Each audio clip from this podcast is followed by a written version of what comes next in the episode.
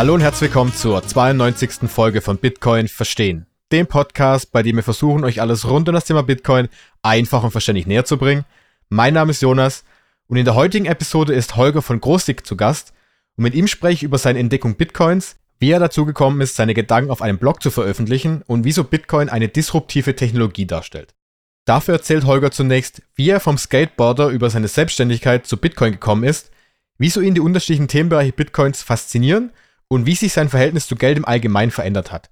In der zweiten Hälfte schauen wir uns dann gemeinsam an, wieso man Bitcoin als disruptive Technologie bezeichnen kann, wieso Bitcoin mit Technologien bzw. Erfindungen wie dem Buchdruck oder dem Internet vergleichbar ist und warum für viele Menschen es so schwer ist, diese Entwicklung wahrzunehmen. Bevor wir mit dieser Episode beginnen, gibt es noch ein großes Dankeschön an den Unterstützer des Podcasts und das ist Shift Crypto. Denn wenn wir davon ausgehen, dass Bitcoin eine große Zukunft vor sich hat, besitzt die langfristige und sichere Aufbewahrung eine umso größere Bedeutung. Und hierfür kann ich euch nur die Bitbox empfehlen, mit der ihr eure Bitcoin-Guthaben bzw. die privaten Schlüssel sehr einfach und sicher aufbewahren könnt. Durch die einfache Bedienung und die wirklich verständliche Benutzeroberfläche ist sie insbesondere auch für alle Einsteiger und Einsteigerinnen wunderbar geeignet. Und dank der Partnerschaft erhaltet ihr mit dem Code BTC Verstehen 5% Rabatt auf die Bitcoin-Only-Edition der Bitbox 02. Alle Informationen zur Bitbox und den Rabattcode findet ihr natürlich wie immer nochmal in den Episodennotizen. Und nach dieser ganzen Einleitung wünsche ich euch nun viel Spaß bei meinem Gespräch mit Holger von Großig. Hallo Holger, erstmal herzlich willkommen im Podcast. Es freut mich wahnsinnig, dass du so schnell zugesagt hast und dass es so schnell funktioniert hat. Ja, äh, danke dir. Also es ist für mich äh, eine große Ehre auf jeden Fall, ähm, eingeladen zu werden. Ähm, auch weil ich, wir hatten ja vorher schon drüber gesprochen, so ein bisschen äh, undercover äh, ein paar Blogbeiträge geschrieben habe, ohne jetzt so wirklich ähm, da so einen Kontakt zur Community zu haben. Und das hat sich jetzt eigentlich so innerhalb von, von zwei oder drei Wochen erst entwickelt und äh, durch die paar Threads, die ich da gepostet habe. Und äh, ja, und deswegen äh, ist cool und dein, dein Podcast ist super und ähm, ja, freue mich. Wunderbar. Ja, ich bin auch über deine Twitter, äh, über Twitter-Account und dann über deinen Blog auf dich aufmerksam geworden, habe dann wirklich den einen Abend lang alle Blogartikel durchgelesen, habe gedacht, wow, das ist wahnsinnig interessant. Deshalb habe ich gedacht, Holger, dich muss ich mal einladen, weil einerseits wollen wir darüber sprechen, wie du denn zu Bitcoin gekommen bist, äh, was du denn da gerade machst und wir wollen am Ende darüber sprechen, weil das fand ich einen ganz, ganz tollen Artikel und du hast auch, glaube ich, relativ viel darüber geschrieben, warum denn Bitcoin so eine disruptive Technologie oder Innovation ist. Und das fand ich wahnsinnig spannend und ich glaube, so wollten wir heute mal ein bisschen die Folge aufbauen. Und deswegen möchte ich einsteigen. Willst du mal ganz kurz ein bisschen erklären, wie bist du an den Punkt gekommen, wo du heute bist, also unabhängig davon, was du bei Bitcoin gerade machst, sondern einfach, wie sieht dein Werdegang aus? Was hast du denn so in deinem Leben bis jetzt erlebt? Okay, ja, ich versuche es mal in, äh, im Zeitraffer zusammenzufassen. Ähm, und ja, ich fange mal von vorne an. Ähm, und ich glaube, der beste Einstieg ist äh, Skateboardfahren.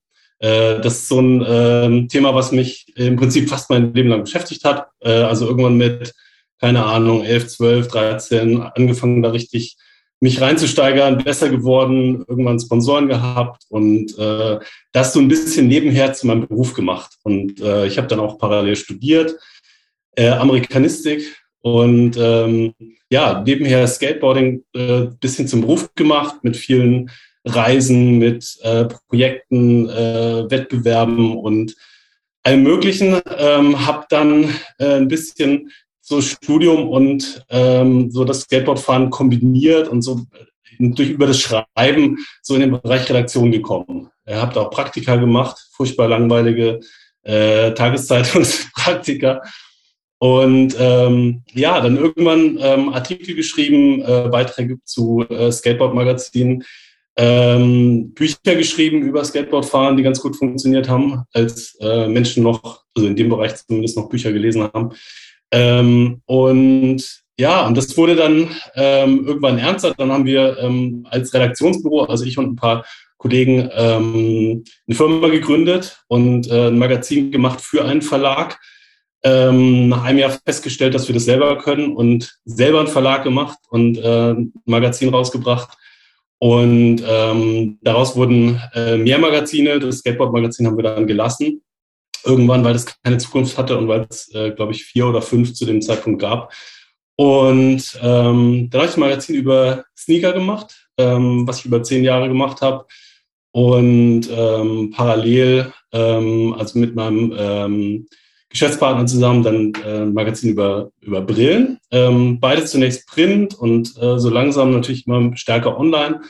Äh, Sneaker-Magazin vor, ich glaube, drei Jahren eingestellt. Und ähm, das äh, Brillenmagazin ist quasi so ein bisschen mutiert zu äh, so einer ähm, Online-Plattform plus Printmagazin, die sich so gegenseitig befruchten. Und äh, da geht es um äh, im Prinzip um hochwertige Brillen, äh, Independent-Marken, die, ähm, die man eigentlich nicht online kaufen kann, wo wir so den, den Weg zum Optiker zeigen. Ähm, ja, sehr kurz zusammengefasst. der, also auf jeden Fall der berufliche Werdegang. Und ja, immer selbstständig gewesen, äh, noch nie eine Festanstellung gehabt. Und ähm, ja, und das so ein paar Sachen waren, waren typisch, wenn man so sagen kann, in meinem Leben. Das war ähm, so dieses äh, immer weiterentwickeln und irgendwie so von an der Aufgabe wachsen und neue Dinge versuchen, äh, neue Aufgaben, neuen Aufgaben sich stellen, ähm, ganz viele verschiedene Sachen gemacht. Also eigentlich mit dem äh, mit dem Schreiben da reingekommen. Das war so mein Zugang und ich würde auch sagen, so ein bisschen meine Herkunft oder das, was ich am besten kann. Aber ähm, ich habe auch Anzeigen verkauft, ich habe auch ähm, Fotostrecken gemacht, äh, Fotoshootings organisiert, äh, Videos gemacht und ähm, tausend, äh, tausend Dinge. Und äh, wie das so ist, wenn man selbstständig ist in einer, in einer kleinen Firma. Und ähm, ja, das, das ist so meine, meine Herangehensweise an alles. Und Bitcoin ist eigentlich ähm, reines Hobby, ähm, was ich auch so ein bisschen abgrenze von diesem, äh, von diesem selbstständigen Dasein. Ähm, und ähm, ja, und da versuche ich irgendwie mich, äh, mich weiterzuentwickeln und einfach zu lernen und äh, Gedanken äh, zusammenzutragen in, in Texten, also was du eben auch gelesen hast. Also ja, das ist einfach so ein Ventil für mich, ähm, äh, solche, solche Sachen oder Gedanken einfach klar zu formulieren und so zu Ende zu bringen. Ja, auf den Punkt, wie du zu Bitcoin gekommen bist, da will ich dann gleich noch drauf kommen, aber ich würde zurückspringen, weil du jetzt gerade gesagt hast, die Selbstständigkeit spielt so eine große Rolle bei dir. Und bei Selbstständigkeit denken ja relativ viele an so ein bisschen an die Unsicherheit, weil man irgendwie nicht so diese Festanstellungen hat. Spielt es oder hat es bei dir im Leben jetzt die ganze Zeit auch eine Rolle gespielt, auch aus finanzieller Sicht, dass du vielleicht deinen Umgang mit Geld ein bisschen verändert hast, auch weil du gesagt hast, du hast schon relativ früh auch Sponsoren gehabt, du bist selbstständig, du kennst keine Festanstellung und für manche ist das ja vielleicht einfach auch so ein Albtraum. Ähm, ja, ich kann, kann es nachvollziehen. Äh, ist auf jeden Fall eine Mentalitätssache. Ich ähm, glaube, dass man so ein bisschen dafür geboren ist oder nicht. Ähm, und ich würde jetzt nicht, nicht pauschal Leuten raten, selbstständig zu sein. Also äh, eher, eher nicht. Ähm, und ja, also ich glaube, dass man als Selbstständiger schon äh, so einen anderen, ähm, einen anderen Zugang zu Geld hat und äh, dass man weniger äh, mit einem, äh, so ich sag mal, festen Budget plant und macht so eine Lebensplanung und sagt, okay, ich äh, verdiene im Monat Betrag X und das gebe ich für Wohnung aus, das gebe ich dafür aus, sondern so die selbstständige Herangehensweise ist ja, okay, es läuft, also wenn man äh, nicht unvernünftig ist, so, okay, es läuft gerade gut, ähm, hier ist Geld, ähm, das hat so einen gewissen Wert für mich. Also das ähm, brauche ich vielleicht für verschiedene Optionen in der Zukunft. Vielleicht ist es eine Absicherung, aber ähm, so dieses äh, Werterhalten, glaube ich, was auch dann bei Bitcoin so eine Rolle spielt, das äh, ist halt enorm wichtig und auch die, die Tatsache, dass man äh, sich so um seine eigene Altersvorsorge kümmert und ähm, so die Dinge selbst in die Hand nimmt. Und ich glaube, da hat Geld ähm, einen ganz anderen äh, Stellenwert. Ähm, nicht, dass irgendwie Geld im Sinne von äh, konsumieren oder ausgeben irgendwie wichtig ist, aber ähm, in der Lebensplanung spielt es, glaube ich, eine Rolle. Und das ähm, eben was du ansprichst, ist auf jeden Fall. Du hast jetzt gerade schon Bitcoin mit reingenommen, deshalb das direkte Frage, wann kam dann, wann kam dann Bitcoin in dieses ganze Thema mit rein? Ähm, ja, also vielleicht muss ich ein bisschen ähm, noch einen Schritt zurückgehen. Also bei mir war vor Bitcoin ähm, der Zugang über Aktien eigentlich da. Also weil ich irgendwann für mich selber entschieden habe, ähm, alles was so Altersvorsorge und ähm, Geld ähm, so Wert bewahren, das ähm, äh, mache ich über Aktien. Und ähm, das, das war einfach auch so eine Reaktion äh, aus oder eine ähm, ja, meine Wahl aus den Optionen, die es gab. Ich wollte auch dann irgendwann ähm, mich um Altersvorsorge kümmern, habe mir die Optionen angeschaut, habe auch einen Banktermin gemacht, ganz klassisch, und äh, mir angeschaut, was es da so gibt.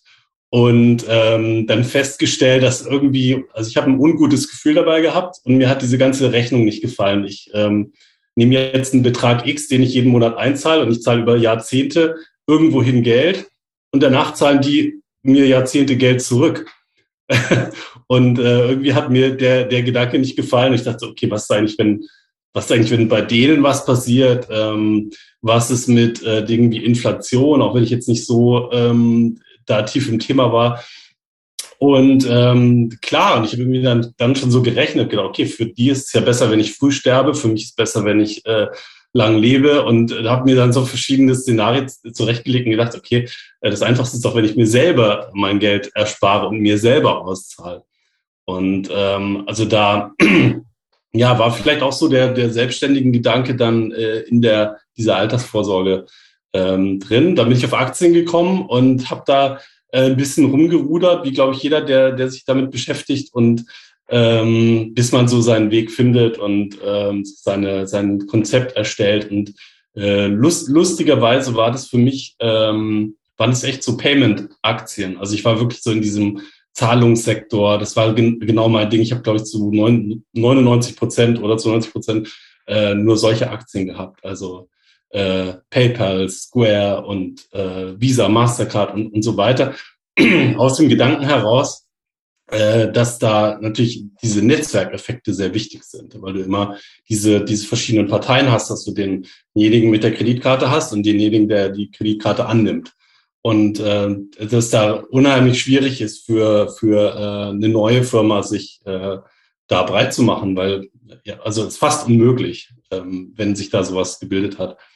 Ähm, ja, und dann eigentlich an, an dem Punkt kam äh, 2017 Bitcoin über einen ähm, Bekannten, den ähm, mein Kollege Stefan getroffen hat vom Café, der irgendwann dieses Thema Bitcoin angesprochen hat. Und, ähm, und das Lustige war, dass, ähm, also wir hatten Bitcoin schon mal gehört, aber null Ahnung darüber hinaus.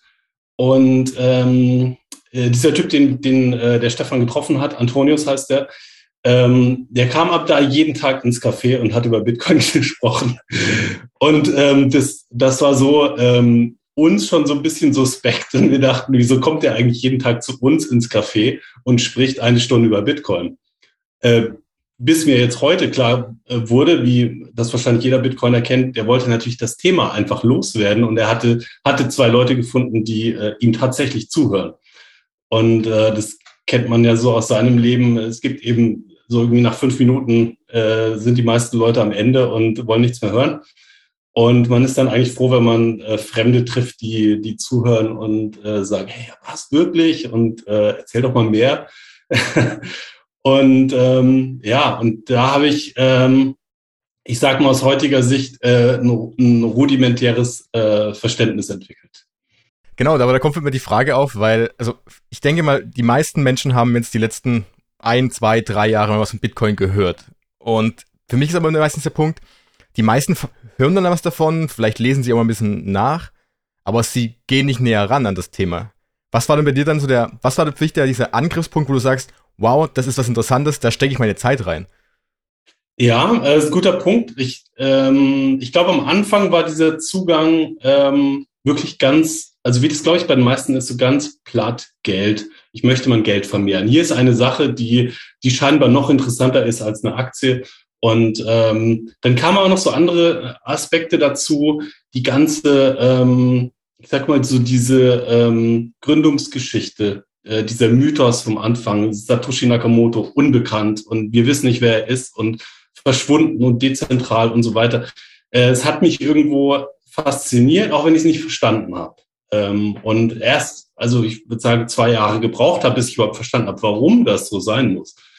Aber ähm, das, ich glaube, dieses Mysterium ähm, und also diese starke Marke Bitcoin, die sich da, so, wo das alles so drinsteckt, das hat mich fasziniert. Ähm, und dann ähm, war es halt wie bei jedem so, dass man versucht, so ähm, irgendwo was zu erfahren, sich so deine Schnipsel rausnimmt und dann was entdeckt, was Neues entdeckt und äh, wieder rechts abbiegt und noch was Neues entdeckt. Und ähm, da habe ich auf jeden Fall so ein paar, ähm, paar äh, Schlüsselmomente gehabt, wo, wo mir so Lichter aufgegangen sind. Und ähm, ja, ich, ich weiß nicht, wie es bei dir war. Also der, der, der Einstieg war, war gar nicht so leicht. Ähm, da so an die Informationen zu kommen, weil man die Kanäle ja eigentlich nicht kennt. Und äh, für mich war das am Anfang, äh, ich glaube, YouTube, ähm, wo ich einfach irgendwelche Interviews äh, gesucht habe und äh, finde es ja eigentlich zu 99 Prozent nur unseriöses Zeug oder ähm, ja, auf jeden Fall keine brauchbaren Informationen. Ich hatte dann so ein paar Einstiegspunkte wie, ähm, ich weiß nicht, ob dir Trace Mayer noch was sagt. Ähm, ja, ähm, der da so ein paar ähm, Reden gehalten hat. Und ich glaube, ich glaube, das war so ein, so ein Punkt, wo ich, wo ich gemerkt habe, okay, da ist äh, auf jeden Fall viel, ähm, da steckt irgendwie noch mehr dahinter. Und da ist äh, viel Intelligenz und viel Hintergrund und so weiter. Und dann habe ich über den äh, Trace Mayer Podcast, äh, den Bitcoin Knowledge Podcast, ähm, habe ich ein Interview mit Seyfi Dinamus ähm, gesehen und oder gehört, besser gesagt. Und äh, das war das war eigentlich für mich so ein bisschen der der Urknall in der eigenen äh, Bitcoin-Reise. Äh, ich glaube, da gab es ein, ähm, eine Episode, da ging es um äh, Zeitpräferenz. Und ähm, das hat mich völlig umgehauen. Und äh, da haben sich da zum ersten Mal für mich so ähm, verschiedene Dinge, glaube ich, so aus meinen Interessen getroffen. Ähm, als es dann darum ging, okay, wie war, wie war es im, wie war es eigentlich im 19. Jahrhundert und, und war die, äh, gab es vielleicht auch irgendwann mal so Epochen in der Menschheit, die äh, in, in gewissen Bereichen auch, auch besser waren als heute, weil die meisten Leute und äh, mich eingeschlossen, ähm, also man, man lebt eigentlich so, dass man diese Geschichte glaubt, dass die Menschheit einfach in einer linearen Entwicklung besser wird. Und irgendwann war es schwarz-weiß, dann kam der Zweite Weltkrieg, dann kam das Farbfernsehen, das Internet und heute ist die Welt äh, perfekt. Und ähm, ja, und dann, dann zu sehen, okay, wie, wie, ähm, wie sah es früher aus? Was hat vielleicht unser Geldsystem damit zu tun? Und äh, was ist überhaupt diese, diese Zeitpräferenz? Ähm, wie, wie wirkt sich das aus? Ähm, war für mich total faszinierend. Und ähm, ja, dann natürlich das Buch irgendwann bestellt, Bitcoin Standard und äh, sehr zerfleddert mittlerweile. Und ähm, das, ja, das war natürlich äh, würde sagen, der, der Einstieg. Ja, das ist ähnlich zu den, zu vielen. Auch bei mir war, war das genau das Gleiche eigentlich. Also auch 2017 angefangen. Und bei mir war es sogar so, ich habe dann irgendwann sogar die, die Quellen eben nicht gefunden, gerade im, im, deutschen Bereich, weil es gab leider nicht so viele Sachen. Und ich habe dann selber angefangen, auch einen Blog zu schreiben darüber, um meine eigenen Gedanken zusammen zu, zu fassen. Für mich und vielleicht auch für jemand anderes. Und schlussendlich, vor zwei Jahren, ist der Podcast auch aus dieser Idee entstanden dann, um einfach den deutschen Bereich ein bisschen weiter vorzutragen. Aber äh, ja, ich finde es interessant, weil äh, man hat immer die, irgendwann so einen kleinen, der wo so einen Klick macht und man merkt, wow, Bitcoin ist mehr als nur dieses, ja, ich kann da jetzt mein Geld verdoppeln oder verzehnfachen oder was auch immer. Und ähm, aber war dann für dich jetzt auch eher der Ansatzpunkt dieses eher dieses geschichtliche, historische, dieses gesellschaftliche, oder ist es für dich auch eher auch die Technologie? Weil jeder hat ja so ein bisschen so seinen, ja, seinen Favoriten an den Themenbereichen, die Bitcoin beschäftigen. Ja, ich finde es gerade das Spannende bei Bitcoin ist, dass die Themenbereiche eigentlich nicht trennbar sind. Und äh, ich würde schon, schon sagen, dass mich heute eher ähm, so, also wie du auch an meinen Texten siehst, so ein bisschen der kulturelle Aspekt, das geschichtliche, Vergleiche und, und so weiter. Das, das interessiert mich, aber es ist ja nicht, nicht äh, trennbar von, von Technologie. Und du kannst ja letztendlich nicht über ähm, was Abstraktes wie Knappheit oder ähm, Zeitpräferenz sprechen, wenn du nicht verstehst, äh, warum das bei Bitcoin so ist, wenn du kein, nicht weißt, was ein Halving ist, wenn du nicht weißt, was Difficulty Adjustment ist und so weiter. Also ähm, das eine geht nicht ohne das andere. Und deswegen, ich würde schon sagen, dass ich dann einen Fokus habe und meine äh, Literatur oder meine Podcasts so aussuche. Ähm, aber ich bemühe mich, ähm, also habe mich bemüht und bemühe mich weiterhin äh, so technologisch auf dem Laufenden zu bleiben, um äh, das zu verstehen. Und ich würde sagen, dass ich da die vielleicht die größten äh, Verständnisprobleme habe und am genauesten nachlesen muss. Äh, das fällt mir nicht leicht, aber ich ähm, versuch, versuche das zu verstehen. Und da habe ich irgendwann schon einen Punkt erreicht, wo ich zumindest sagen würde, ich habe das Grundprinzip verstanden, ähm, was Bitcoin ist, was es macht, warum es besonders ist. Würdest du also jetzt, wenn jetzt ein, ein Freund von auf dich zukommt und sagt, äh, ja, Bitcoin ist es ganz interessant, du hast mir auch da einige Sachen schon gezeigt, äh, würdest du sagen, ja, man sollte sich auch mit den ganzen Themenbereichen in einem breiten äh, Spektrum beschäftigen, weil doch viele dann einfach anfangen, ja, ich lese mir ein bisschen ein über das Thema Geld, wie das Ganze dann nach oben geht, aber das, rechtlich, das restliche Sachen wie die Technologie lasse ich einfach mal rechts liegen. Aber ist es aus deiner Sicht dann eher doch relevant, dass man auch diese Sachen auch anschaut, wenn es vielleicht auch am Anfang ein bisschen schwieriger wirkt? Äh, würde ich auf jeden Fall sagen. Ähm, ich ich glaube, du leistest da ja auch einen guten äh, Aufklärungsbeitrag äh, zu mit deinem, mit deinem Podcast. Ähm, ja, ich finde es ich find's total wichtig. Ich, ähm, ich weiß nicht, inwiefern man jetzt bei anderen Leuten so diesen, diesen Auftrag haben muss, äh, ihnen das so nahe zu bringen oder sie dazu verpflichten oder zu sagen, du musst das jetzt lernen. Ähm, also ich kenne auch, ich kenne auch Leute, die, die da irgendwann abgeschaltet haben, die Interesse haben, die gelesen haben, aber die irgendwann gesagt haben, äh, ich verstehe es nicht, ich muss es nicht verstehen, ich bin da nicht so tief drin, aber ich verstehe so rudimentär, äh, warum die Sache besonders ist. Ähm, ich würde es jemand, der, der sagt, was, was sollte ich lesen und wie kann ich da weiterkommen, dem würde ich schon sagen, du musst erstmal äh, verstehen, wie das Ding funktioniert äh, bevor du dir die weiteren Gedanken machst. Äh, das würde ich schon sagen. Also ich finde es wichtig und gut, ähm, aber ich habe äh, vielleicht auch ein bisschen den äh, diesen äh, Bildungsauftrag ähm, verloren oder dass ich ich will niemand mehr überzeugen. Ähm, deswegen vielleicht auch von mir so ein bisschen äh, bewusst gewählt äh, in meinen Texten so ein Genre, wo ich sagen würde, äh, ich, ich weiß, dass nicht jeder Zugang dazu hat und dass man so, eine, so ein gewisses Grundinteresse dafür braucht. Ähm, ich möchte nicht äh, den ähm, völlig themenfremden abholen und ähm, den da einführen. Also es geht mir genauso, weil ich langsam auch so im privaten Bereich das Gefühl habe, ich möchte niemanden da überzeugen davon, sondern wenn man jemand, wenn, man, wenn man Lust darauf hat, dann kann man fragen, dann gebe ich auch Tipps, wo man was nachlesen kann. Aber ich möchte niemanden überzeugen von etwas, worauf gar keine Lust hat, weil am Ende muss jeder selber drauf kommen. Und ich glaube auch, es ist wesentlich einfacher, etwas anzugehen in deiner Freizeit, weil ich meine, das macht man ja privat. Das ist ja nicht so, dass du Geld dafür bekommst oder bezahlt wirst für sowas, äh, dass du selbst einen Anreiz, die Motivation hast, dich hinzusetzen, abends zum Beispiel ein Buch darüber zu lesen. Und diese Motivation ist ja viel größer, wenn die von dir auskommt und nicht, wenn Holger sagt, Jonas, du setzt dich jetzt dahin, sondern du musst dieses Buch jetzt hier lesen. Weil dann will ich sagen, ich fühle mich, bin nicht in der Schule, sondern ich möchte es selber wissen. Und ich glaube, das ist ein ganz, ganz guter Ansatz. Und ähm, genau, und deshalb ist auch die nächste Frage, weil du es über den Blog schon gesprochen hast, wann kam dann das auf? Weil das ist ja nochmal so ein Schritt, weil über Bitcoin lesen, über Bitcoin hören und Podcast machen viele. Aber sich doch hinzusetzen und zu sagen, okay, ich schreibe das auch mal auf und vor allem noch bei dir, ich veröffentliche das Ganze im Internet, ist ja nochmal ein weiterer Schritt dann. Wie war das denn?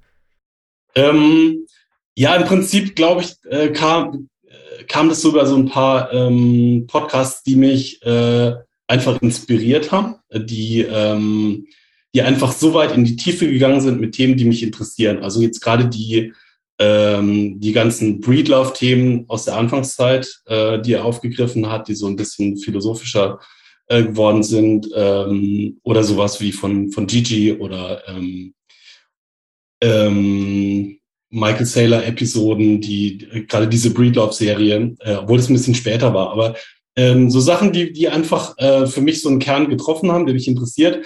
Ähm, wo, wo bei mir Gedanken gekommen sind, wo sich, ähm, ich würde sagen, so verschiedene Themenbereiche überschnitten haben, einfach, wo ich irgendwas gelesen habe, wo ich mich selber vielleicht mit amerikanischer Geschichte, mit Verfassung, mit ähm, Aufklärung, mit Reformation oder anderen Dingen beschäftigt habe und ähm, einfach überlegt habe, wie Dinge zusammenhängen können, wo man, wo man vielleicht einen Vergleich ziehen kann, um Bitcoin zu erklären ähm, und den Gedanken für mich eigentlich nur zu Ende bringen wollte. Und äh, das ist ja so das Besondere am Schreiben, dass du ähm, eigentlich gezwungen bist, äh, das zu Ende zu denken. Und ähm, so mal kurz eine Idee haben ist, ist gut und, und so weiter, aber es muss noch nicht stimmen. Aber wenn du das schreibst und in äh, zusammenhängende Sätze mit äh, korrekter Grammatik setzt, dann äh, bist du gezwungen, eigentlich das zusammenzufügen. Und, ähm, und das, das war es eigentlich. Es hat mich interessiert, irgendwie diese Dinge dann äh, zu Ende zu bringen. Und ähm, ja gibt so ein, äh, so ein Zitat, äh, to write is to think clearly, that's why it's hard. Und äh, das, das, das steckt so dahinter. Ich wollte einfach ähm, ja, Gedanken zu Ende bringen, die mir gekommen sind. Und da habe ich irgendwie bei mir selber einfach so Themenbereiche entdeckt, die ich vielleicht woanders noch nicht so erschöpfend äh, gefunden habe und wo ich dachte, okay, da kann ich was zu beitragen, aber äh, eher für mich als für den äh, tatsächlichen Leser. Ähm, ich freue mich natürlich auch, auch heute, wenn es Leute lesen, aber ähm, das ist wirklich ein, ähm, im Prinzip so ein Hobby oder eine Leidenschaft, die, ähm, die ich für mich mache und wo ich auch wenig äh, wenig Kompromisse mache und äh, das auch ein bisschen abgrenze von, äh, von so beruflichen Projekten, wo man, ähm, wo man äh, vielleicht auch äh, gezwungen ist, Kompromisse zu machen, wenn man damit Geld verdienen muss. Und da bin ich ähm, so ein bisschen äh, gebranntes Kind, äh, dadurch, dass ich ähm, ein bisschen so ein Seritäter bin in Sachen äh, Hobby zum Beruf machen, Dinge, die man leidenschaftlich äh, gerne macht, ähm, dann beruflich umsetzen, so wie eben Skateboard fahren, dann äh, Redakteur, ähm, ein Skateboard-Magazin machen und so weiter. Auch Fotografie irgendwie professioneller zu machen. Du bist natürlich immer, auch wenn, wenn die Sache Spaß macht und man das schon immer machen wollte, äh, gezwungen, große Kompromisse zu machen. Und ähm, ich habe dann für mich irgendwann auch so in einem Krisenmoment gedacht, okay, das ist jetzt eine Sache, die du sehr kompromisslos äh, nur aus deiner eigenen Sicht machst und äh, äh, nicht rechts und links schaust, nicht ähm, SEO optimierst, nicht äh, perfektionierst für den Leser oder für den äh, Anzeigenkunden. Und das gibt einem so eine gewisse Freiheit und äh, auch Selbstverwirklichung. Ja, das ist interessant, weil ja viele trotzdem sich auch hinsetzen und eher sagen, ich schreibe das Ganze jetzt für jemanden anderes, für eine Zielgruppe, weil ich zum Beispiel damit Geld machen möchte, ich möchte jemandem helfen damit. Aber für dich ist es ja eher so ein bisschen, ja, ich würde sagen, wie ein Tagebuch. Wenn jemand das liest, ist es schön, also ein öffentliches Tagebuch, weil du ja, du sagst, okay, wenn es jemand liest, ist es gut, aber es, du schreibst es ja für dich selbst und nicht für die Person, die es liest. Und ähm, jetzt genau die Frage, weil du gesagt hast, du ähm, schreibst das, was du möchtest. Was ist denn bei für das, was ist denn für dich diese, ja, das ist vielleicht eine blöde Frage, aber was ist denn für dich dann Bitcoin an sich? Was siehst du denn darin und hast du vielleicht irgendwie, siehst du darin auch etwas, was du aus deinem Leben da übertragen kannst, auch gerade aus dem Thema Skateboarden und Selbstständigkeit, weil das sind ja irgendwie so auch so Freiheitsgedanken. Ähm, ja, auf, auf, jeden Fall. Also ähm, es gibt viele Sachen, die mich faszinieren, was jetzt so persönlich so meinen eigenen Zugang dazu angeht. Ähm, ja, ich würde sagen, Selbstständigkeit auf jeden Fall. Wir hatten ja vorhin schon angesprochen, wie das einen so ein bisschen mehr zu diesem oder, oder äh, das Geld, man einen anderen Zugang zu dem Thema Geld hat. Äh, deswegen auch diese ähm, Faszination auch mit so Wertaufbewahrung und ähm, diesen, diesen Aspekt Zeit, was ist eigentlich, ähm, was ist eigentlich Inflation und äh, wie, äh, wie sollte äh, Geld eigentlich seinen, seinen Wert behalten und so weiter. Das auf jeden Fall. Ähm, ja, Selbstständigkeit natürlich, so ein ähm, dieses Selbstverwahren, selber verantwortlich sein, auch für das Geld, äh, gleichzeitig diese Überprüfbarkeit und so. Äh, ich würde schon sagen, dass ich da viel, äh, viel ableiten kann aus, äh, aus der eigenen Geschichte. Und ich hatte, ähm, ich hatte da äh, lustigerweise auch vor, vor ein paar Jahren bei einer, auf einer Weihnachtsfeier hat ein äh, Kollege ähm, aus Spaß irgendwie so eine Wertehierarchie für sich entworfen. Hat er so in, in seinem, äh, seinen Notizen hat er dann gezeigt, hat er einfach mal runtergeschrieben, welche Werte er im Leben hat. Und ähm, das haben wir dann so durchgespielt, ein paar Leute. Und, ähm, und das war für mich auch so relativ verblüffend, weil ich mir noch nie Gedanken darüber gemacht hatte, was mir eigentlich wichtig ist. Und ähm, dann kamen eben auch so Sachen wie Freiheit, Selbstständigkeit, und so weiter, die natürlich da jetzt auch eine, eine große Rolle spielen. Und ähm, das war für mich auch so ein bisschen so ein Schlüssel, wo ich, wo ich gemerkt habe, okay, äh, auch das, das berufliche Leben, was unheimlich viele verschiedene ähm, Themenbereiche abgedeckt hat, hat so ein, ähm, also ist vielleicht inhaltlich nicht das, was ich immer machen wollte oder ist vielleicht unterschiedlich, aber so der, das, das Grundgerüst ist äh, Selbstständigkeit, selber verantwortlich sein für, für sein eigenes Schicksal und äh, für das eigene Geld verdienen. Und äh, klar, das spricht mich äh, total an und ist natürlich auch in der heutigen Zeit noch mal relevanter geworden. Also ich glaube, jeder, der im Thema Bitcoin war, hat in den letzten zwei Jahren äh, noch mal einen Schub bekommen ähm, und die äh, Notwendigkeit verstanden. Und äh, das merke ich sogar bei anderen Leuten, die, die vorher ein bisschen kritisch waren und sie, sich dachten, warum braucht man das denn? Und jetzt fällt der Groschen langsam. Also das kann ich schon, das sehe ich schon. Ja, der, der Groschen fällt bei vielen dann. Also manchmal dauert es länger, manchmal geht es relativ schnell. Und du hast ja auch gerade angesprochen, du hast dann das, das Verhältnis zu, zu Geld ja auch ein bisschen, oder besser gesagt zu Werten ja auch verändert. Hat sich auch dein, dein, äh, deine, deine Einstellung zu den Fiat-Währungen, also dem Euro, den du jetzt zum Beispiel in, in, deinem Geldbeutel hast, auch verändert? Oder hast du vor, vor Bitcoin gewusst, wie dieses Geldsystem überhaupt funktioniert? Weil das passiert ja auch vielen. Ähm, nee, habe ich, also, ähm, also rudimentär, wenn überhaupt. Ähm, ich habe lustigerweise, ähm, kleine Anekdote vor, ich glaube, im Jahr habe ich, äh, hat mir meine Mutter äh, Aufzeichnungen aus der Schule mitgebracht. Und äh, meine, Ähm, ganzen Schulaufzeichnungen sahen meistens so aus, dass ich, äh, also ich war ein relativ äh, unordentlicher, kreativer Schüler äh, und ich habe immer irgendwas gemalt und äh, geschrieben. Ich hatte eine furchtbare Schrift und äh, ich hatte dann äh, tatsächlich in diesem einen Heft, was äh, aufgehoben wurde, ging es um das Thema Geld.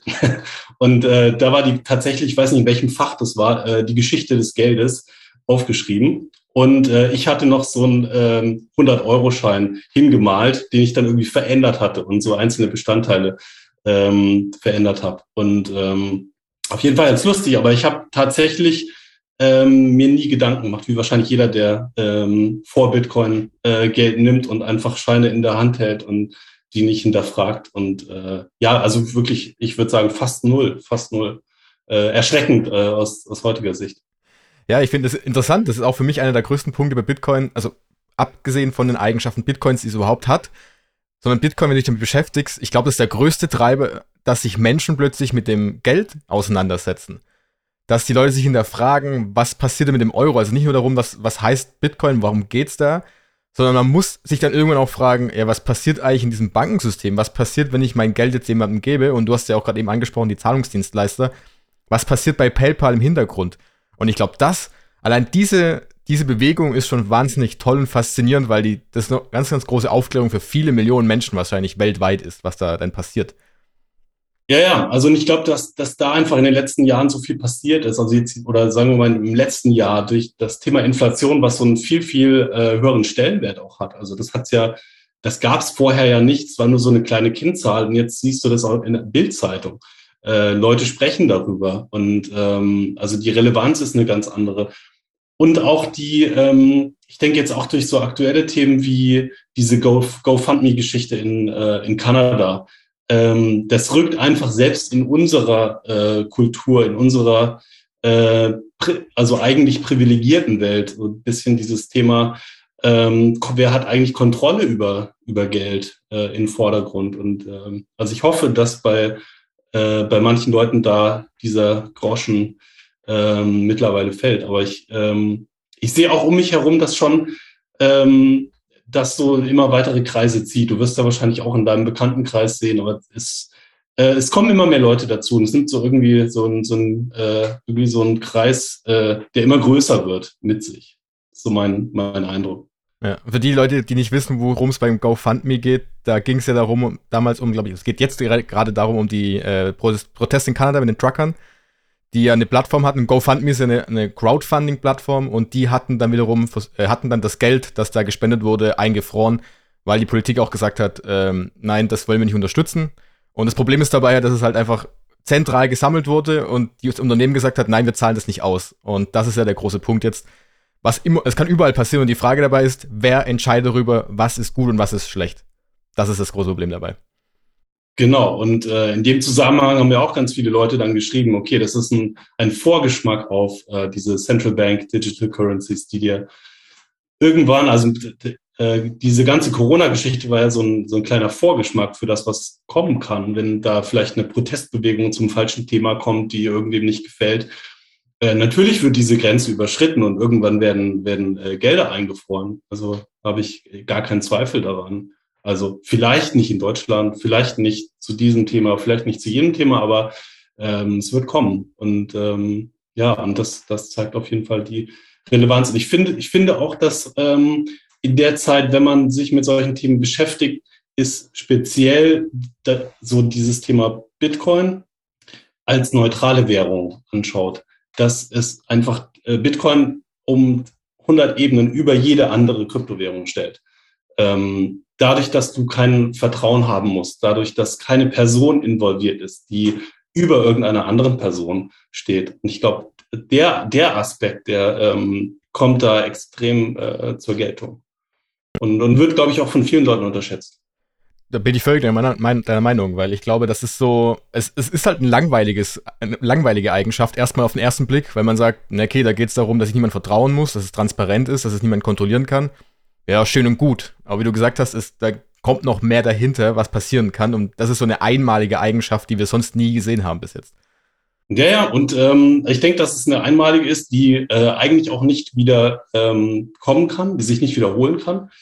Ähm, und äh, da steckt äh, ganz viel drin, meiner Meinung nach. Das ist so ein bisschen, äh, das hat auch ein bisschen was Religiöses, äh, finde ich. Das ist so äh, diese Immaculate Conception, die man so eigentlich nur aus der Bibel kennt. Und ähm, also es klingt jetzt vielleicht so ein bisschen abgehoben, aber ähm, das ermöglicht ja überhaupt erst Leuten eine Identifikation aufzubauen zu diesem Geld. Also du kannst es ja überhaupt erst als dein Geld oder dein Bitcoin ähm, äh, erfassen, wenn du, äh, wenn da niemand anders über dir steht. Und, ähm, und das ist, glaube ich, das Besondere, dass, dass du ähm, deswegen auch diese, diese ähm, extreme Leidenschaft, die, die du bei so Leuten siehst wie Jack Maulers oder anderen Leuten, Bitcoin-Tattoos, Bitcoin überall, äh, das ganze Leben von Bitcoin bestimmt. Ich, ich glaube, es gibt Leute, die würden, würden für Bitcoin sterben. Ich glaube, wenn du, wenn, es gibt Leute, die du, die du an die Wand stellen könntest und sagst, äh, du willst erschossen werden oder soll Bitcoin erschossen werden, die würden sagen, äh, erschieß mich. Und äh, ich glaube, diese extreme Identifikation, die geht nur, wenn nichts anderes da ist, wenn sozusagen ähm, das jedem gehört. Und äh, das, das ist, glaube ich, das Besondere, was, was dahinter steckt und was so einen fast, fast religiösen äh, Charakter annimmt. Und ähm, ja, und zugleich erlaubt diese Neutralität, die, die ähm, dann dahinter steckt, ja auch erst äh, Leuten wie Michael Saylor oder äh, Ländern, Städten und so weiter äh, in einem größeren Stile das so als ähm, Wertspeicher anzusehen. Weil ähm, ich glaube, kein Land würde jetzt auf eine Währung gehen, die in den Händen einer einzelnen Person ist oder die von einzelnen Personen beeinflusst werden kann. Also ähm, ist in, in meinen Augen völlig ausgeschlossen. Und äh, du hast jetzt schon angesprochen, dass wir die unterschiedlichen Eigenschaften haben bei Bitcoin, die auch einen ganz, ganz großen Einfluss haben kann, weit darüber hinaus, was wir so kennen mit dem, ja, dass man Geld damit machen kann, damit man relativ schnell Zahlungen durchführen kann, etc., etc. Und ich möchte nicht in den zweiten Teil dieser Episode darauf eingehen, weil du einen wunderbaren Artikel oder ein, zwei Artikel, glaube ich sogar, die beide in die Richtung gehen, Bitcoin als disruptive Technologie. Da hattest du, glaube ich, einiges darüber geschrieben gehabt. Und das fand ich ein wahnsinnig spannendes Thema, das habe ich gelesen, habe mir dann selber auch noch ein bisschen mehr eingelesen und habe mir gedacht, wow, das ist, verstehen wir Menschen überhaupt, was da kommt und äh, womit man das vergleichen kann? Und äh, vielleicht haben manche das Wort schon mal gehört, aber kannst du vielleicht für ein paar Worten ganz kurz einordnen, was ist denn so eine disruptive Technologie und wo haben wir denn zum Beispiel ein Beispiel dafür? Ich muss sagen, äh, ich kann dieses Wort äh, disruptiv selber gar nicht mehr hören. Also ich bin eigentlich gar kein Fan davon. Ich finde, dass es fast so inflationär ist wie ähm, Fiat-Geld, ähm, weil es eigentlich für alles hergenommen wird und äh, alles wird als äh, disruptiv äh, bezeichnet. Ähm, irgendwelche Apps, Elektroautos, ähm, irgendwelche neuen Firmen, irgendwelche Essenslieferungen und so weiter. Ähm, und ähm, allerdings, wenn man das mal so auf das Grundkonzept äh, reduziert, dann ist es wirklich ähm, eine, eine Technologie, die ähm, ein komplettes, einen kompletten Systemwechsel bewirkt. Und ähm, wenn man das Wort so herleitet, ich glaube im Französischen in der Elektrik ist äh, Disrupteur so ein richtiger, äh, quasi so ein Kurzschluss oder das Gerät, was einen Kurzschluss äh, verhindern soll. Und ähm, im Prinzip äh, steckt so ein bisschen was, äh, ich würde sagen, so Destruktives da drin. Und, ähm, und ich glaube, wenn man sich dann wirklich äh, disruptive Dinge in, in der Geschichte anschaut, äh, dann ist man eher, eher so beim, beim Buchdruck, bei der Dampfmaschine und bei eigentlich wenigen Dingen. Also ich glaube, äh, da sind wahrscheinlich so fünf, sechs, sieben Dinge, die in der Menschheit passiert sind, die, die wirklich äh, disruptiv waren, also die die Menschen sich ausgedacht haben oder auf die oder die entdeckt wurden. So ähm, keine Ahnung, das Feuer, das, das Rad und, ähm, und solche Dinge. Aber ähm, ich glaube, dass, dass da äh, eben was auch äh, Destruktives drin steckt. Und wenn man äh, sich die Geschichte anschaut von, äh, also auch vom Buchdruck, den man, ähm, den man ja eigentlich aus heutiger Sicht gar nicht hinterfragen kann oder da irgendwie gar nichts Schlechtes drin finden kann, ähm, das hat eigentlich die gleichen Re Reaktionen ausgelöst wie, wie heute Bitcoin oder wie vor 20 Jahren oder 25 Jahren das Internet. Und äh, ich glaube, dass da äh, ein gewisser Widerstand gegen so ein komplett neues System ähm, normal ist. Und ähm, eigentlich erkennt man fast ähm, eine disruptive Technologie daran, dass die Reaktion extrem ist. Und das ist ja das, was wir gerade merken. Dieser Gegenwind, der gegen Bitcoin kommt, der ist ja, der ist ja nicht normal. Und ich glaube, dass, ähm, dass man daran erkennen kann, dass ähm, das irgendwie ein Systemwechsel ist. Und ähm, welche Eigenschaften würdest du jetzt dann Bitcoin zuordnen, woran man das erkennen kann? Weil, wie du gesagt hast, du hast einen Buchdruck genannt und vor allem für, für mich ist das Internet zum Beispiel ein ganz großer Punkt, weil das einfach noch am nächsten dran ist für uns. Also für 20, 25 Jahren. Also ich war nicht live dabei, leider, ich habe es nur so am Rande miterlebt. Aber ähm, da, das sieht man im Nachhinein, ja, das ist ja klar. Also, keine Ahnung, ich zum Beispiel, wenn ich meine, mit meinen Eltern spreche, sage ich, wieso wart ihr, warum wart ihr so blind und habt das nicht erkannt? Es war doch klar, dass das so kommt. Weil im Nachhinein erkennt man so eine Technologie, so eine Innovation relativ einfach. Aber jetzt sehen wir bei Bitcoin, wir sind ja mittendrin. Welche Eigenschaften machen denn Bitcoin dazu, dass man sagen kann, das ist sowas Disruptives? Ja, ich glaube, dass dieser Zugang zu Geld, das plötzlich, also man kann es ja wirklich am besten, glaube ich, mit ähm, so Internet oder Buchdruck oder Reformation, solchen, solchen Geschichten erklären. Dass einfach der, der Zugang zu Geld plötzlich nicht mehr ähm, blockiert ist von irgendwelchen ähm, Organisationen, die dazwischen stehen, ähm, dass jeder, dass jeder auch Geld herstellen kann, ähm, über egal wo du bist auf der Welt, dass du äh, durch Zugang äh, zu einer Energiequelle eigentlich äh, das digitale Gold schürfen kannst sozusagen. Ähm, ja, ich glaube, dieser, dieser, dieser Zugang, dieser unblockierte, freie Zugang dazu, äh, der ist ähm, in seinen Wirkungen potenziell ziemlich extrem und kann, glaube ich, äh, viele geopolitische Folgen haben, die, die wir uns noch nicht so vorstellen können. Ähm, wo man gerade in El Salvador so einen, so einen kleinen äh, Vorgeschmack, glaube ich, bekommt. Und äh, da würde ich das sehen, genau wie jetzt in der Reformation auch der, der einzelne Gläubige plötzlich ähm, quasi so einen direkten Zugang zum Glauben hatte, nicht mehr durch irgendjemand, der dazwischen stand, der gesagt hat, du, du musst jetzt mir gehorchen oder ich bestimme, wie, ähm, wie es um dich bestellt ist. Und ähm, ja, ich glaube, ich glaub, darin, darin besteht das für mich. Okay. Ja, weil das ist interessant, weil äh, man ja, also ich vergleiche das wirklich sehr häufig im Internet und viele sagen ja auch, dass Bitcoin so, weil das Internet war ja an sich nichts anderes, dass man Informationen digitalisiert hat, in einer Form erstmal. Man hat es geschafft, zum Beispiel, äh, die, das erste, die ersten Punkte waren ja, man hat die Zeitung online bekommen, man hat irgendwann Straßenkarten online bekommen, Musik das, was wir jetzt gerade machen, dass wir uns über Video unterhalten können, ist ja schlussendlich nichts anderes, als, als wir Informationen über das Internet frei global verbreiten können. Und bei Bitcoin sind es halt eben ja, Werte, die man rüber schicken kann. Ähm, aber siehst du da einen Vergleich bei diesen zwei Punkten, weil die am nächsten dran sind, oder siehst du Bitcoin da noch wesentlich größer? Äh, ich möchte nicht sagen größer, weil es das eine wächst aus dem anderen raus. Also ich glaube, dass Bitcoin ja ohne das Internet nicht entstanden wäre. Also auch wenn man natürlich sagen kann, Bitcoin kann theoretisch ohne das Internet stattfinden, ähm, ist es schon so, dass äh, auch in der Entstehungsgeschichte von Bitcoin ohne ein Internetforum und diesen digitalen Austausch wäre das so ja gar nicht möglich gewesen. Und äh, eigentlich, also ich sag mal, 90 Prozent von dem, was passiert, ähm, erfordern das Internet.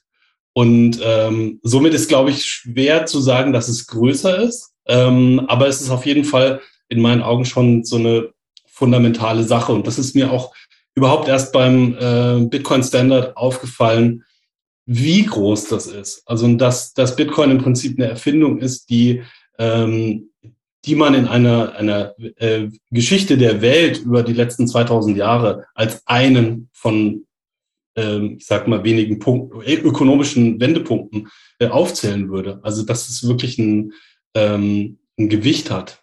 Und ähm, ich, ich, ich weiß nicht, ob so ein, so ein Vergleich mit dem Internet unbedingt so zielführend ist, aber ähm, ich, ich sehe das auf jeden Fall als, äh, als äh, wahnsinnigen äh, Urknall eigentlich in Sachen äh, Geld. Ich würde sagen, viele, die jetzt zuhören oder die vielleicht auch gar nicht bei Bitcoin dabei sind, die würden sagen, Holger, schön und gut, aber äh, wow, ja, Bitcoin. Das Ding funktioniert kaum. Es ist äh, relativ schwierig noch zu handhaben. Es ist wahnsinnig kompliziert was soll das denn überhaupt ersetzen? Also hast du im Kopf so ein paar Ideen, wo du sagen würdest, okay, das, diesen Produkt, diesen Markt, diese Dienstleistung würde Bitcoin denn auseinandernehmen oder disruptieren? Also das ist ein Bereich, über den ich mir relativ wenige Gedanken mache, was tatsächlich dann, ähm, also in so Zukunftsvorhersagen, was ersetzt wird und so weiter. Ähm, ich glaube, dass die, dass das wahrscheinlich über einige Jahrzehnte äh, sich auswirken wird. Und ähm, klar, ich meine, man denkt natürlich sofort an Banken und alle möglichen Berufe, die da so, Finanzberufe, die da so dranhängen. ähm, ich, ich, ich tue mich ein bisschen schwer damit zu vorhersagen, aber ich, ähm, ich denke, dass, dass das schon, äh, dass wir erst am Anfang einer äh, sehr langen äh, Entwicklung sind. Ja, ich bin da der großen Meinung, weil ähm, ich gestern oder die Tage noch einen Vortrag gehört hatte von Andreas Antonopoulos, glaube ich, vor drei oder vier Jahren war das. Da wurde er auch gefragt, ähm, wofür ist das dann Ding, ist überhaupt möglich oder wofür ist das nötig, das Ganze? Und er hat halt gemeint, er weiß es selbst nicht und wir Menschen wissen es selbst auch nicht, weil wir einfach uns nicht vorstellen können, was denn darauf aufgebaut werden kann. Das ist wie, wir, wir packen halt gerade unsere normalen Zahlungsmittel, unsere Kreditkarten, unsere Bankkonten, das, was wir halt kennen und das vergleichen wir mit Bitcoin. Und das funktioniert aber irgendwann nicht, weil da ist Bitcoin einfach aktuell hinterher. Das muss man zugeben. Weil einfach die Akzeptanz nicht so hoch ist. Es ist nicht so einfach zu nutzen. Ähm, und er hat halt auch gesagt, das, was kommt, das können wir uns nicht vorstellen. Das ist ungefähr so, wie wenn du 1997 gesagt hättest, ja, ihr könnt irgendwann mal, äh, keine Ahnung, habt sowas wie TikTok oder Memes oder YouTube-Videos oder jemand ist ein Blogger und verdient damit Geld. Das war sowas von was Absurdes. Und deswegen bin ich der großen Meinung, und ich bin da auch ein großer Fan von diesem Gedanken, dass wir uns nicht vorstellen können, was man auf Bitcoin aufbauen kann. Ja, denke ich auch. Und ähm, ich musste auch so ein bisschen an äh, diesen, da gibt es ja so einen alten Clip von Bill Gates, der in einer Talkshow befragt wird über das Internet. Und der erklärt, was passiert, dass er eine E-Mail schreiben kann und, ähm, und, und welche, welche Dinge möglich sind. Und ähm, die, also der Moderator versteht es nicht. Auch, und er denkt, wieso? Ich kann doch, ich kann doch auch so Musik hören. Ich kann doch auch dieses und ich kann doch auch einen Fax schicken und äh, diese, aber zugrunde liegende Technologie, was das alles verändern kann, hat er nicht begriffen. Und äh, im Rückblick natürlich irrsinnig. Aber ähm, ich denke, dass wir da auch so einen, äh, einen winzigen Vorgeschmack jetzt bekommen haben. Äh, das war auch diese Geschichte mit äh, Jack Morlers, wie er äh, I'm streaming money. Ähm, wie im Prinzip Geld aus einer Währung in eine andere Währung ähm, quasi über Satoshis ähm, versendet werden über das Lightning-Netzwerk. Und ähm, ich glaube, das ist so ein, irgendwie so ein, so ein Vorge Vorgeschmack und äh, ich glaube, da wird noch wahnsinnig viel kommen. Ich bin äh, wahrscheinlich die falsche Person, das äh, vorher zu sagen. Aber ähm, ich, ich denke auch wie du, das äh, ist, ist wahrscheinlich schwer vorstellbar und für Außenstehende ist, ist Bitcoin zu sehr, oder sie vergleichen es mit Dingen, die es schon gibt. Und ich glaube, der Vergleich ist, äh, er hinkt. Aber warum, äh, hast du eine Meinung dazu, eine Einschätzung, warum das so schwer ist für die Menschen oder für Menschen, das einzuschätzen, das zu sehen? Also, wie gesagt, Ende der 90er Jahre haben wahrscheinlich ein ganz, ganz kleiner Teil gesehen, äh, dass das Internet kommt oder wie war das, keine Ahnung, also am Anfang, äh, als Henry Ford dann das Auto eingeführt hatte, haben die Leute Angst davor gehabt und haben dann versucht, ein Pferd davor zu spannen in diese Richtung. Warum, warum könnte das so sein? Ja, ich glaube, dass man natürlich als Mensch äh, so in seinem System gefangen ist. Und ähm, je älter man wird, umso mehr ist man, glaube ich, ähm, aufgrund von Planbarkeit und einfach ähm, so aufgrund der eigenen ähm, Lebenserwartung irgendwie, glaube ich, ganz froh, wenn das Leben so weitergeht, wie man es kennt. Und ich glaube, äh, da gab es eben auch in, in dem einen Thread, den ich geschrieben habe, dieses äh, Zitat, ähm, ab bis 35 findet man alles spannend, was im Leben passiert und sich verändert. Ab 35 ist man eher so ein bisschen ablehnend. Und ähm, ich glaube, dass das auch ein bisschen so ein Schlüssel dafür ist. Die meisten Leute, die äh, in wichtigen Positionen sind, irgendwo sind ja über 35 und äh, dieser Generationenwechsel, der findet ja dann langsam statt. Aber ähm, ja, ich glaube, dass das normal ist, dass Menschen Dinge ähm, also gerade wenn, wenn es ihnen in einem vorhandenen System sehr gut geht, dann äh, fällt es ihnen, glaube ich, schwer, etwas völlig äh, Neues und Umwerfendes äh, anzunehmen. Und ähm, das, das ist, glaube ich, das, was dahinter steckt. Und ja, so ein bisschen so eine Altersfrage auch. Ja, das ist faszinierend. Da mache ich mir fast schon Angst jetzt dann. da habe ich nicht mehr so viel Zeit. das war mir schon äh, längst abgefahren. Aber, ja, aber, aber du hast es, du, du hast es ja auch entdeckt für dich. Also so ist es nicht. Ja, auf jeden Fall. Aber es ist wahrscheinlich ein, äh, ein Persönlichkeitstypus, der da auch zum, zum Tragen kommt. Und ähm, ich, ich glaube, dass, dass Menschen, die ähm, sich für Bitcoin interessieren, so eine Grund, ich sag mal, so eine Grundskepsis äh, gegenüber Institutionen haben oder so äh, in, in dem System, in dem sie sind, nicht so ein hundertprozentiges Vertrauen haben. Und äh, ich glaube, da, da kommt Bitcoin zuerst an. Ja, das ist, das ist ein spannender Gedanke, das, das zu sehen, dass da jeder auch so einen eigenen Zugang hat. Aber wie du sagst, ähm, die Generation, das wird ja, das wird ja immer nach oben gesch geschoben und die Institutionen, die Politik, die Politik, die Zentralbanken, da kommen ja auch neue Menschen nach und die sind ja auch jünger und das sind vielleicht auch andere, die es anders gesehen haben. Und das ist ja auch so ein großer, großer Punkt. Ja, man sieht ja auch bei den, den äh, Bürgermeistern jetzt in Miami, der Suarez ist ja einfach eine, eine Generation jünger als jetzt vielleicht jemand anders und als, als diese älteren Politiker, die man so im Kongress sieht. Und äh, ich glaube, dass für, für diese Generation, für ihn und für Leute, die vielleicht auch nach unten so ein bisschen so einen Draht haben und einen Zugang haben zur jüngeren Generation, äh, das einfacher ist. Oder generell vielleicht offenen, kreativen Menschen, die ähm, sowas nicht gleich verteufeln. Aber es hat, ich finde es auch interessant, es hat nicht unbedingt nur was mit Intelligenz zu tun. Es gibt sehr viele sehr intelligente Menschen, die Bitcoin sehr schlecht verstehen. Und ähm, das finde ich auch immer wieder faszinierend, auch auf dieser rein argumentativen Ebene, weil Bitcoin ja sehr, sehr, äh, eigentlich sehr, sehr einfach und plausibel erklärt werden kann. Und, ähm, und mir fehlt, fehlt da manchmal der, der Glaube, ich, ich verstehe nicht, warum, ähm, warum das den Leuten nicht so ähm, leicht verständlich ist. Und die, die Gegenargumente von, von relativ intelligenten Leuten sind eigentlich ziemlich plump. Ja, ich, ich denke halt, dass, also Bitcoin ist, ist kein Intelligenztest weil man kann Bitcoin in unterschiedlichen Ebenen verstehen. Ich meine, klar, du kannst, du, man könnte jetzt sagen, Holger, was du da schreibst in deinem Blog, ist ein bisschen abgehoben, das ist ein bisschen weit gedacht mit, mit Religion, mit der Reformation. Ja, kann man machen, das ist auch interessant, das, aber es ist nicht für jeden was und nicht für jede was. Aber du kannst Bitcoin auch auf einer komplett einfachen Ebene zum Beispiel erklären. Wenn ich jetzt, man kann jedem Menschen, glaube ich, erklären, wenn dein Geld auf dem Bankkonto weniger wird, dass da irgendwas nicht stimmt, also von der Kaufkraft weniger wird. Deshalb, ich glaube, das unterschiedliche Zugänge. Ja, das stimmt, wobei das auch einen gewissen Gedankensprung erfordert, weil das Geld wird ja, es wird ja nicht weniger. Die Zahl bleibt ja gleich. Und äh, ich glaube, das ist ein, äh, also auch wenn Inflation äh, einfach erklärt ist, aber es ist äh, für Leute schon äh, ein Gedankensprung, äh, das zu verstehen. Und ich glaube, es kommt, kommt sehr darauf an, aus welcher Welt man kommt. Ich glaube, Leute, Leute, denen es sehr gut geht, die äh, haben vielleicht so ein Verständnisproblem ähm, und vielleicht einen anderen Zugang als jemand, der irgendwo in einem Entwicklungsland lebt, der, ähm, der erstmal Angst vor äh, staatlichen Übergriffen hat, der aber auch Angst vor, ich weiß nicht was, äh, Kriminalität hat, äh, wenn sein Bargeld geklaut wird oder äh, Angst vor Inflation hat, die vielleicht 20, 30, 40 Prozent im Jahr beträgt. Und ähm, ich glaube, in Deutschland leben wir halt in einem Land, das äh, wo es vielen Leuten sehr gut geht, wo ein großes Vertrauen in Institutionen herrscht und ich glaube, da haben es einfach viele Leute äh, schwer, sich darauf einzulassen, weil ein Problem gelöst wird, was für sie gar nicht da ist. Genau. Ich habe irgendjemand im, im, Podcast hat sie auch gesagt, und ich weiß auch nicht mehr, wer es war, hat er auch gemeint, es für viele Menschen wäre es einfacher, wenn sie es doch am, am eigenen Leib spüren würden. Wie du gesagt hast, Thema Inflation, dein Bankkonto wird geschlossen. Das werden wir in Deutschland höchstwahrscheinlich hoffentlich auch nie erleben, muss es auch nicht sein. Aber es wäre die einfachste Variante, Menschen etwas näher zu bringen, wie jetzt Bitcoin oder eben zu zeigen, welche Fehler denn das aktuelle Finanzsystem haben, hat, besser gesagt. Ja, auf jeden Fall. Und äh, ich, ich glaube dennoch, dass es, äh, ja, dass es schwer zu vermitteln ist. Und ich merke auch, wie bei mir das ein bisschen gedauert hat, bis, äh, bis der Groschen gefallen ist, im Verständnis erstmal zur Inflation, aber auch diesen ähm, Gedankensprung zu schaffen, ähm, dass das ja alles nur Umrechnungen sind, die du theoretisch, also Bitcoin erscheint ja immer so volatil, weil weil natürlich die Preise ausgezeichnet sind. Alles kostet so und so viel in Euro. Und jetzt haben wir diesen, äh, äh, dieses eine Gut, was außerhalb steht, aber das Spiel kannst du ja auch umdrehen. Und ähm, das hat relativ lange gedauert bei mir.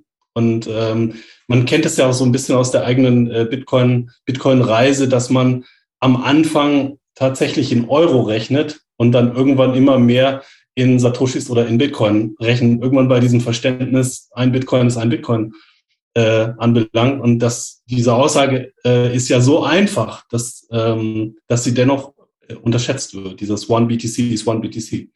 Ja, ja auf, auf hoher Ebene ist es sehr einfach, die Aussage. Und sie ist richtig. Aber dahin zu kommen, rein gesellschaftlich oder auch besser gesagt persönlich dahin zu kommen, ist ein ganz, ganz großer Switch im Kopf, weil wir einfach damit aufwachsen. Also wir lernen das einfach kennen. Keine Ahnung, der Kaugummi kostet 50 Cent. 50 Cent oder ein Euro ist für uns eine Maßeinheit oder eine Werteinheit oder die Recheneinheit besser gesagt. Aber dann plötzlich im Kopf zu sagen, äh, ich möchte irgendwann in Bitcoin umrechnen und ich glaube, das ist auch so ein ganz, ganz großer Schritt, der dauert wahnsinnig lange, bis das kommt, auch in der breiten Masse.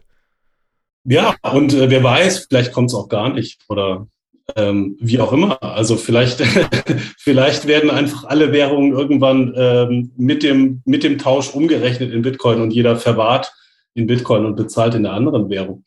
Äh, who knows? Aber ja, ich, ich glaube, dass, dass das ein, äh, also eine sehr einfache Einsicht für den Profi ist, aber dass es äh, für, den, für den Außenstehenden unheimlich schwierig ist. Und äh, man kennt ja auch so diese, ähm, diese Besessenheit, mit der Leute sich so mit diesem Preis beschäftigen. Es ist 20 Prozent gefallen, es ist 10 Prozent gefallen, ist jetzt hochgegangen und äh, ich habe, glaube ich, im letzten Jahr so oft äh, Fragen gestellt bekommen von Leuten, soll ich jetzt Bitcoin kaufen?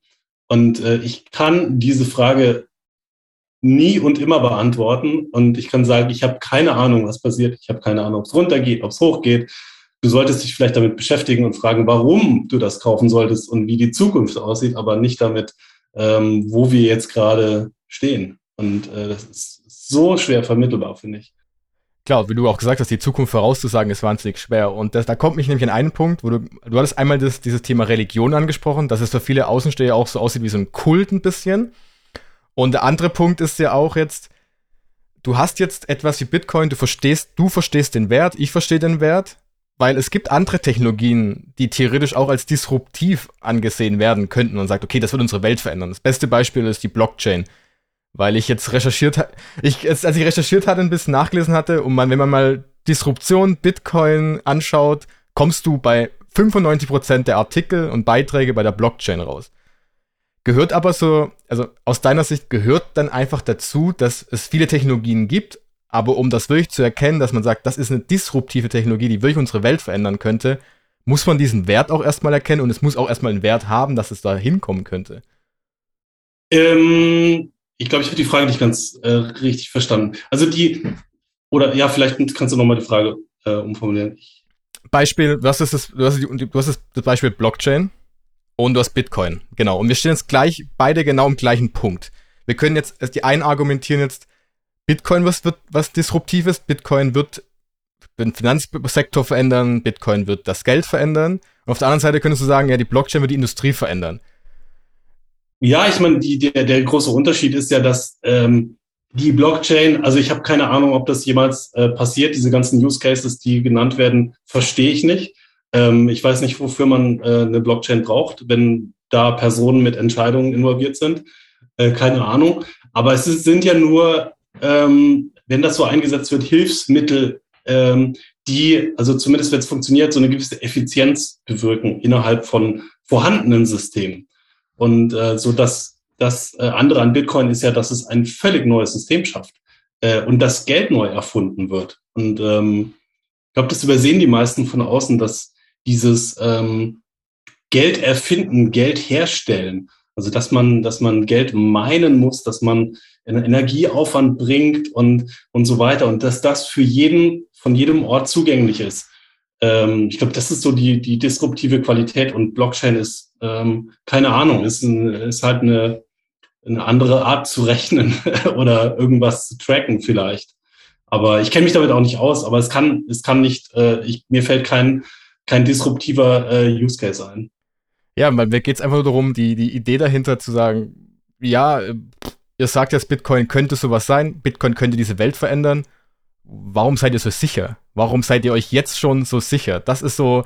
Ja, also ich finde, ähm, ich, ich bin verwundert, dass andere Leute das nicht sehen.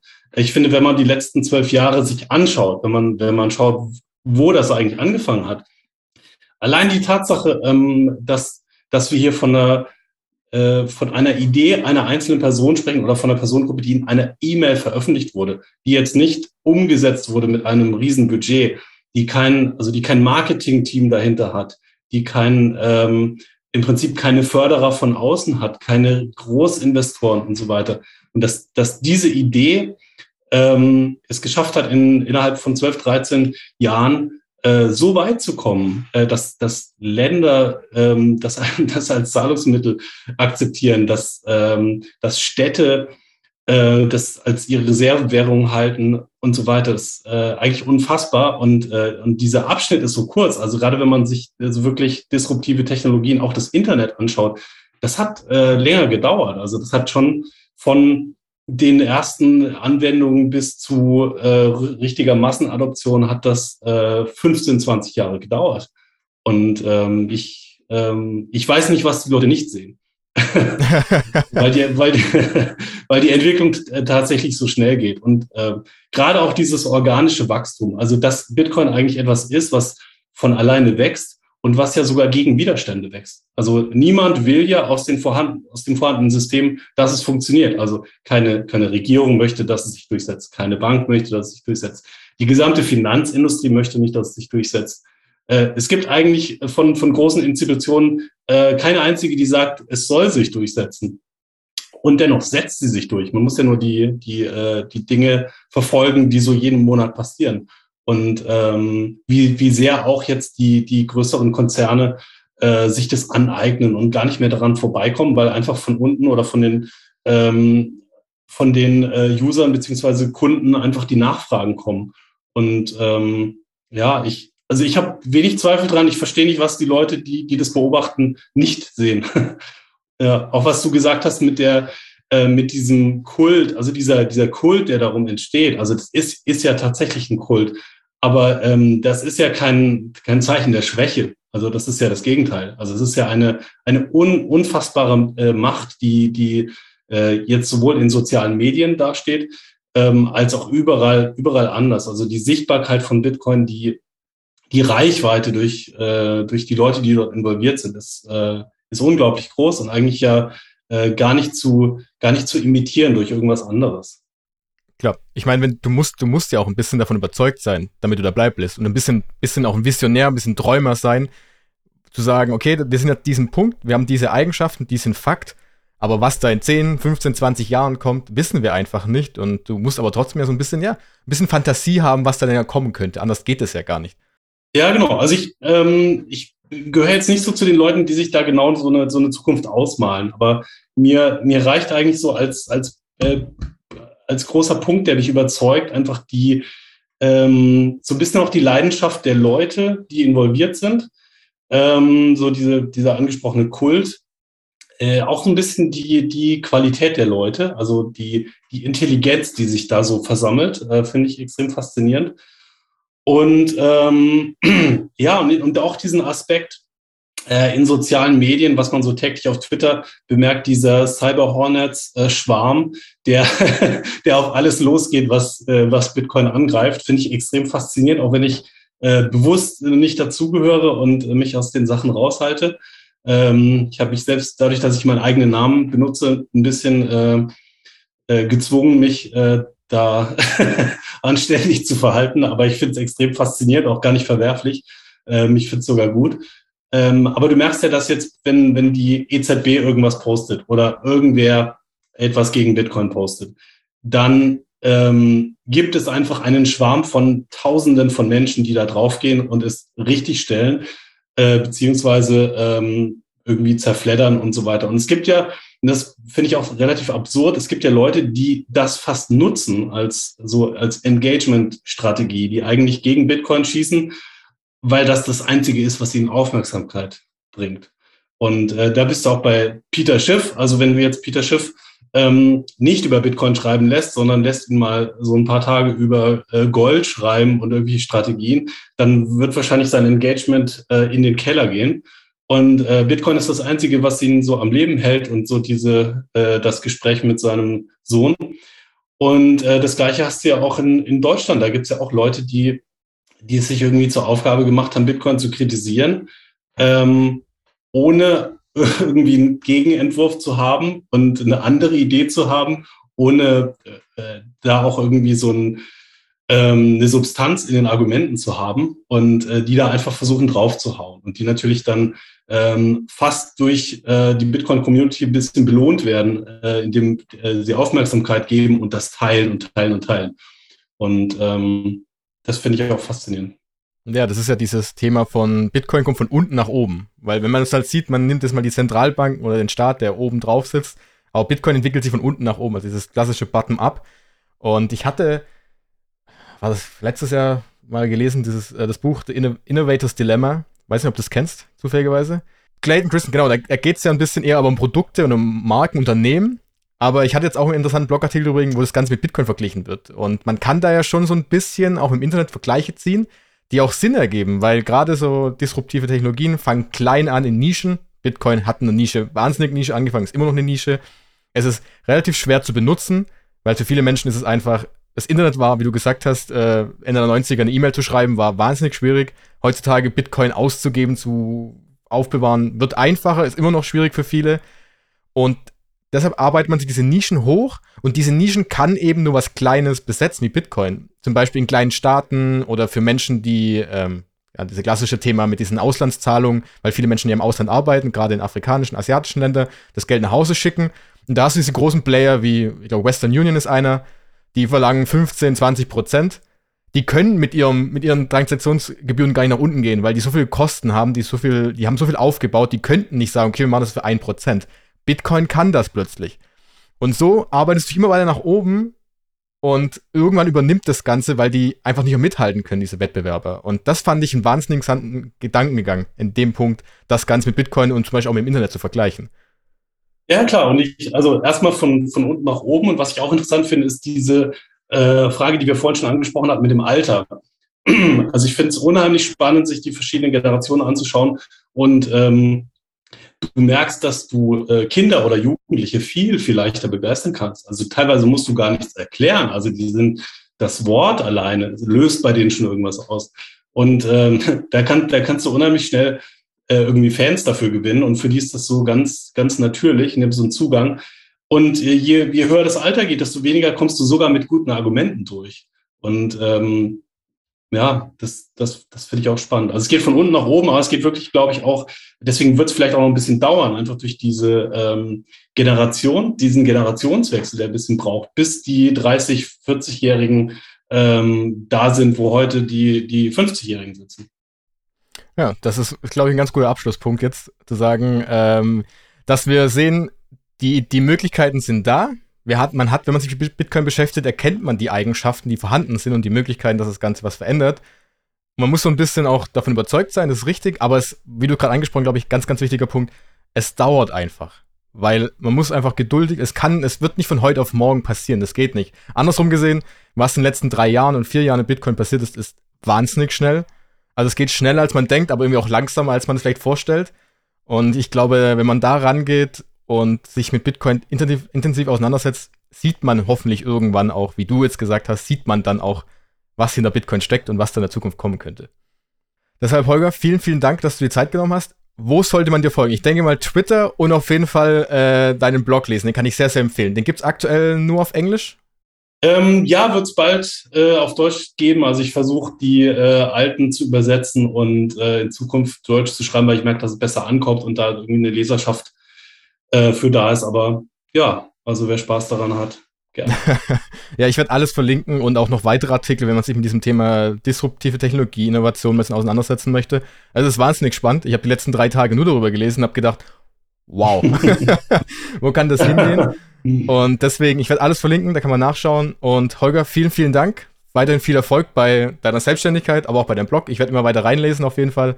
Und Dankeschön, dass du dir die Zeit genommen hast. Ja, danke dir. Tschüss. Tschüss. Ich hoffe, euch hat dieses Gespräch mit Holger gefallen und ihr konntet sehen, dass Bitcoin so viele verschiedene Zugänge hat, durch welche man sich damit beschäftigen kann. Und ich denke, durch diese intensive Auseinandersetzung mit Bitcoin kann man nach einer gewissen Zeit auf den Punkt kommen, dass Bitcoin eine disruptive Technologie oder Geldform darstellt, die viele Dinge unseres Lebens verändern kann. Daher finde ich den Vergleich mit dem Internet oder auch mit dem Buchdruck zwar auf den ersten Blick sehr groß gedacht, aber umso mehr man sich damit beschäftigt, desto klarer wird dieses Bild, dass Bitcoin diese Rolle in Zukunft einnehmen könnte. Ich kann euch nur nochmals empfehlen, Holger unbedingt auf Twitter zu folgen und vor allem auch auf seinem Blog vorbeizuschauen. Alle Links dazu findet ihr natürlich wie immer in den Episodennotizen. Und nun bedanke ich mich immer dafür, dass ihr auch diese Woche wieder zugehört habt und freue mich darüber, wenn ihr den Podcast weiterempfehlt. Ansonsten könnt ihr den Podcast sehr unterstützen, wenn ihr auf Apple Podcasts oder Spotify eine Bewertung abgebt. Und nun wünsche ich euch noch eine schöne Woche und wir hören uns am nächsten Sonntag wieder zu einer neuen Folge. Bis dahin, ciao.